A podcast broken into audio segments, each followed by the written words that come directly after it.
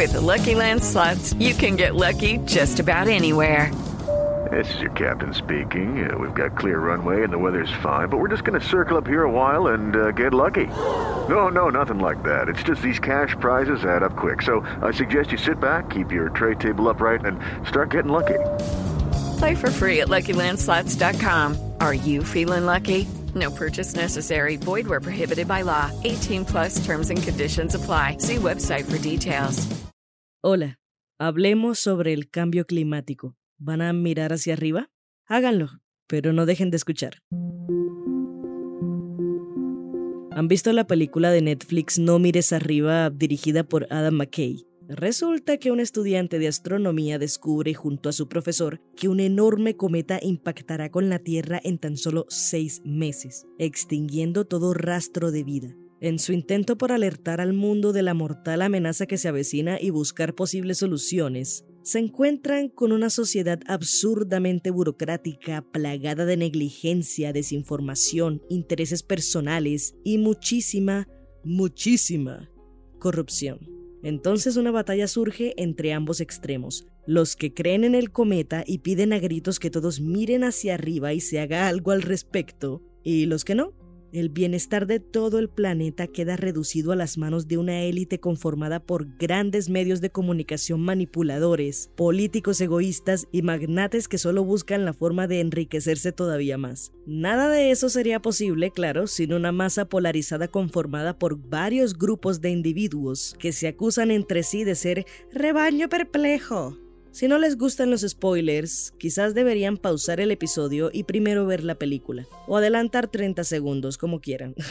Al final, el egoísmo y la corrupción hacen que el cometa choque irremediablemente contra la Tierra, matando a más del 90% de su población. Una parte de la élite escapa en una nave espacial y, bueno, al final muere devorada por alienígenas en otro planeta porque, no sé, o sea, es una comedia negra a fin de cuentas. Esta sátira política da algunos golpes fuertes a nuestro tejido social. En la portada dice basada en hechos posibles. Yo lloré a cántaros después de verla y pensar que en la vida real, frente a una situación tan crítica, el destino de la gran mayoría de nosotros y nosotras sí que quedaría en manos de los grandes poderes a los que no les importamos realmente, por más que vendan una imagen filantrópica. Pero a ver, Paula, que solo es una película, que no es real.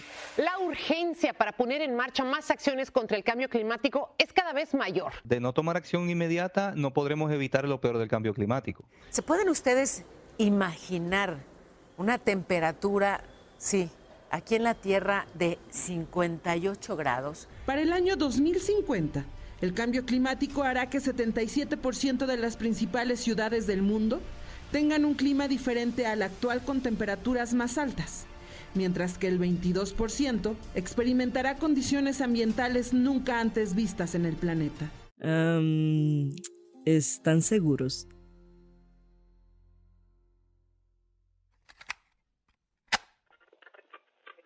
Esto es Impertinente. Mi nombre es Paula Cubillos. Quédense con nosotros.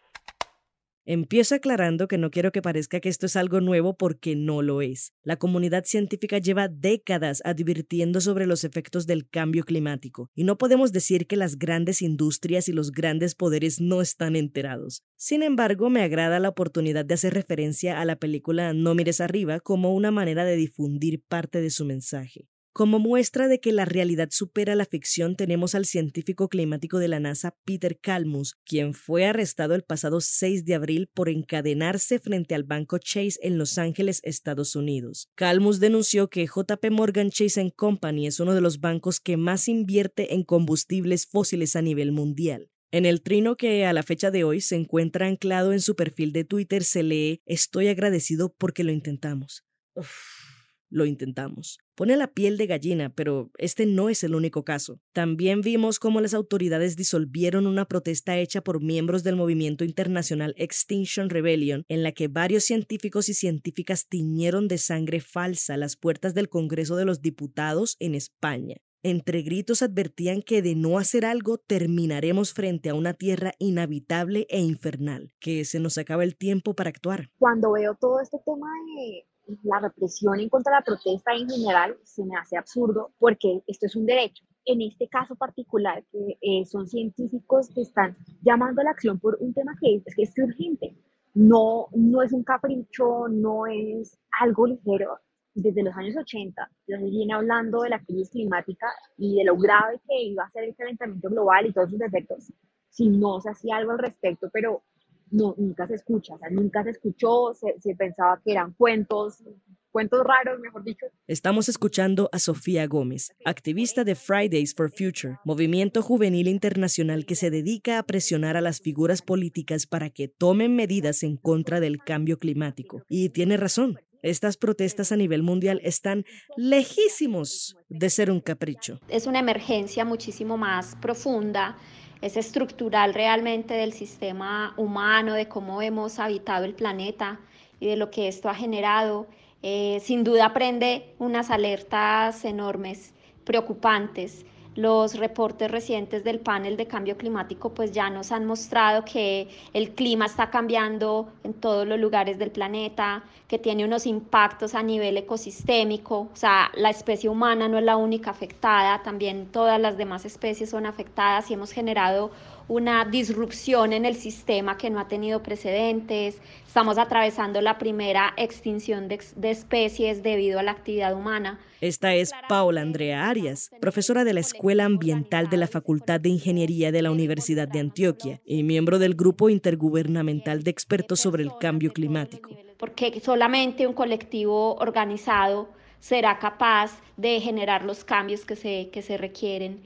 Eh, yo creo que el activismo ha jugado un papel fundamental en visibilizar esto. La ciencia pues nos ha traído de primera mano evidencia científica, obviamente, pero también cómo esto entra en diálogo con muchos otros aspectos que trascienden la ciencia eh, es fundamental y yo creo que desde ese punto de vista un colectivo pensante, crítico y organizado es cada vez más urgente. Pero a ver, ven acá, ven acá. ¿Y esto en qué afecta que vaya el sábado a la Plaza de la Trinidad en Cartagena a comerme una picada de 14 mil pesos? Bueno, puede que parezca que el cambio climático no tiene ningún efecto sobre nosotros porque no es algo tangible, con efectos inmediatos como, no sé, un vendaval que vuela las tejas del techo. Pero Colombia no está exenta de los efectos de esta crisis ambiental. También tenemos alertas y experimentamos anomalías a las cuales hay que prestarles atención. El cambio climático está afectando todas las regiones del planeta. Colombia es una de esas regiones que está experimentando cambios en su clima. Pero asimismo, Colombia es uno de los países con mayor vulnerabilidad ante cambio climático porque sus ecosistemas son vulnerables y también porque las estructuras sociales que están planteadas en un país como el nuestro y en general en el sur global nos hacen fuertemente vulnerables y desde ese punto de vista, eh, dependiendo de la región del país, pero en algunas regiones se espera, por ejemplo, más hacia el oriente, una mayor ocurrencia de periodos secos severos, de sequías. En otras regiones se espera que a futuro pues tengamos una manifestación de temporadas lluviosas más intensas. Eh, el aumento en el nivel del mar es generalizado en las costas colombianas, Pacífica y Caribe, eh, la acidificación del océano, etcétera. Hay un montón de cambios, sabemos del retroceso también de glaciares en nuestro país. Y quizá lo más triste e ignorado por la mayoría es el peso que cae sobre algunos líderes y algunas lideresas ambientales, un peso suficiente para callar sus voces. Creo que en Colombia algo es un tema alarmante eh, que sea el país más peligroso para ser un líder o lideresa ambiental en el mundo por dos años consecutivos y no sería para nada raro que cuando salga el próximo reporte pues, sea por tres años consecutivos. Me parece que este es uno de los temas que hace parte de la crisis climática también, porque ¿cómo es posible que quienes defienden la vida eh, les cuesta la misma. ¿Qué sería de Colombia? ¿Qué sería de nuevamente sus defensores? Listo, ¿no? Ya, entonces unámonos y luchemos por el medio ambiente. Si cada uno aporta un granito de arena, lograremos cambiar las cosas. Eh, sí y no. Por un lado, los problemas sistemáticos y colectivos no se arreglan con acciones individuales. Mientras las grandes industrias y grandes poderes no se interesen por hacer algo al respecto y nos vendan la idea de que la culpa es exclusivamente del consumidor, ni tu pitillito de metal que contamina más al producirlo, ni tus cubiertos de madera que no tenías que comprar porque podías usarlos de la casa, van a lograr el cambio que esperas. Por otro lado, si la cantidad de personas que no salen de su zona de confort por aferrarse a la idea de que lo individual no logra nada se organizara, sí que podríamos contribuir a la batalla, que hoy no se trata de evitar el cambio climático en sí, porque este lleva mucho tiempo sucediendo, sino de aplicar estrategias de adaptación y mitigación de sus efectos. Es que si seguimos como vamos, las temperaturas seguirán aumentando y los cambios serán todavía mayores, con unos impactos todavía mayores. Eh, entonces, desde este punto de vista es muy importante considerar que, que esas soluciones son como un entramado de diferentes tipos de estrategias las acciones individuales sin lugar a dudas son importantes, pero también creo que es fundamental que esas acciones individuales estén organizadas alrededor de un colectivo. O sea, no creo que las acciones individuales aisladas como tal, eh, ahí esté toda la posibilidad de solución. Creo que es muy importante los colectivos organizados desde el punto de vista incluso de concertar y de buscar esas acciones individuales, de potenciarlas y de identificar alternativas muy desde lo local, porque claramente la adaptación al cambio climático surge desde estrategias muy locales. Y otra parte fundamental es que sabemos que esto es un problema profundamente político o sea, esto involucra lo político, esto involucra la toma de decisiones, digamos, a nivel país, a nivel mundo, ¿cierto? No son tomas de decisiones... Em, digamos, de pequeños tomadores de decisiones, estamos hablando pues de los grandes poderes del mundo y en un país como el nuestro pues estamos a, puertas de, de, elecciones presidenciales y creo que en este punto es fundamental el que pensemos esos candidatos y esas candidatas qué propuestas tienen en estos temas y que tomemos seriamente en que estos próximos cuatro años van a ser críticos en términos de, en general, de la crisis climática para Colombia. No es sencillo, amigos y amigas, para nada. La tarea de proteger el medio ambiente necesita de mucha paciencia, perseverancia y fuerza de espíritu, porque estamos lidiando con un mundo que ha normalizado estilos de vida insostenibles para el planeta, con masas indiferentes, manipuladas, marginadas, resignadas. Y quienes hoy luchan por un futuro mejor se enfrentan a la injusticia, a la censura, a la persecución, a la represión y a que los llamen locos alarmistas. Pero ven que no todo es oscuro. Activistas como Sofía Gómez y Paola Arias nos demuestran que lo último que se pierde es la voluntad de resistir. Es apremiante y siento que tenemos muy poco tiempo porque las consecuencias se están viendo hoy y ya el panorama está bastante grave.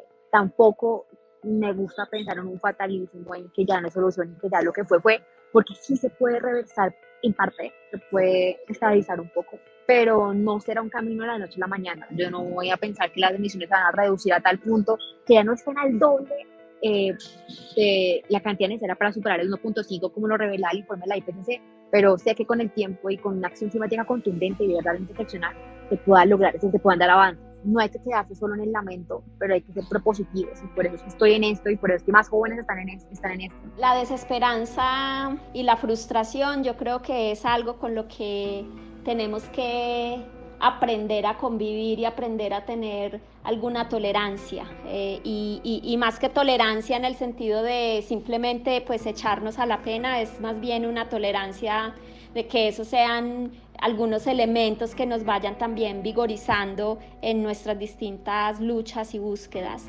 Eh, por supuesto, en muchas ocasiones siento que, claro, conocemos pues un mensaje científico claro, contundente, sabemos qué es lo que se requiere, pero, pero vemos que lo que en realidad está ocurriendo es diferente y que a veces fuéramos como en direcciones opuestas.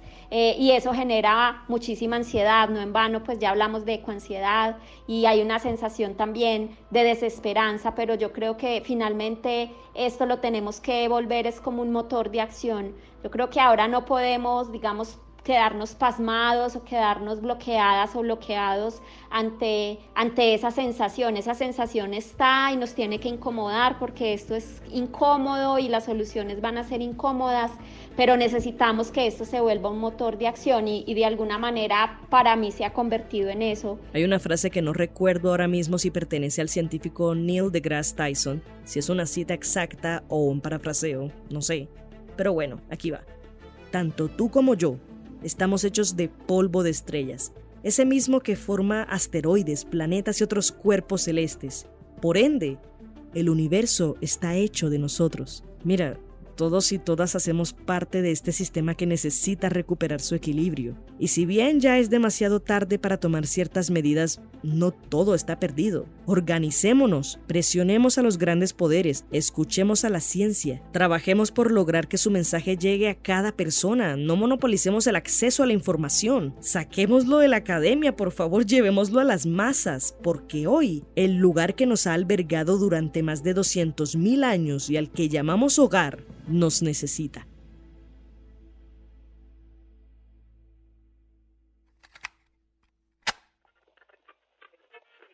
Este fue el episodio 24 de Impertinente, el podcast de opinión del espectador.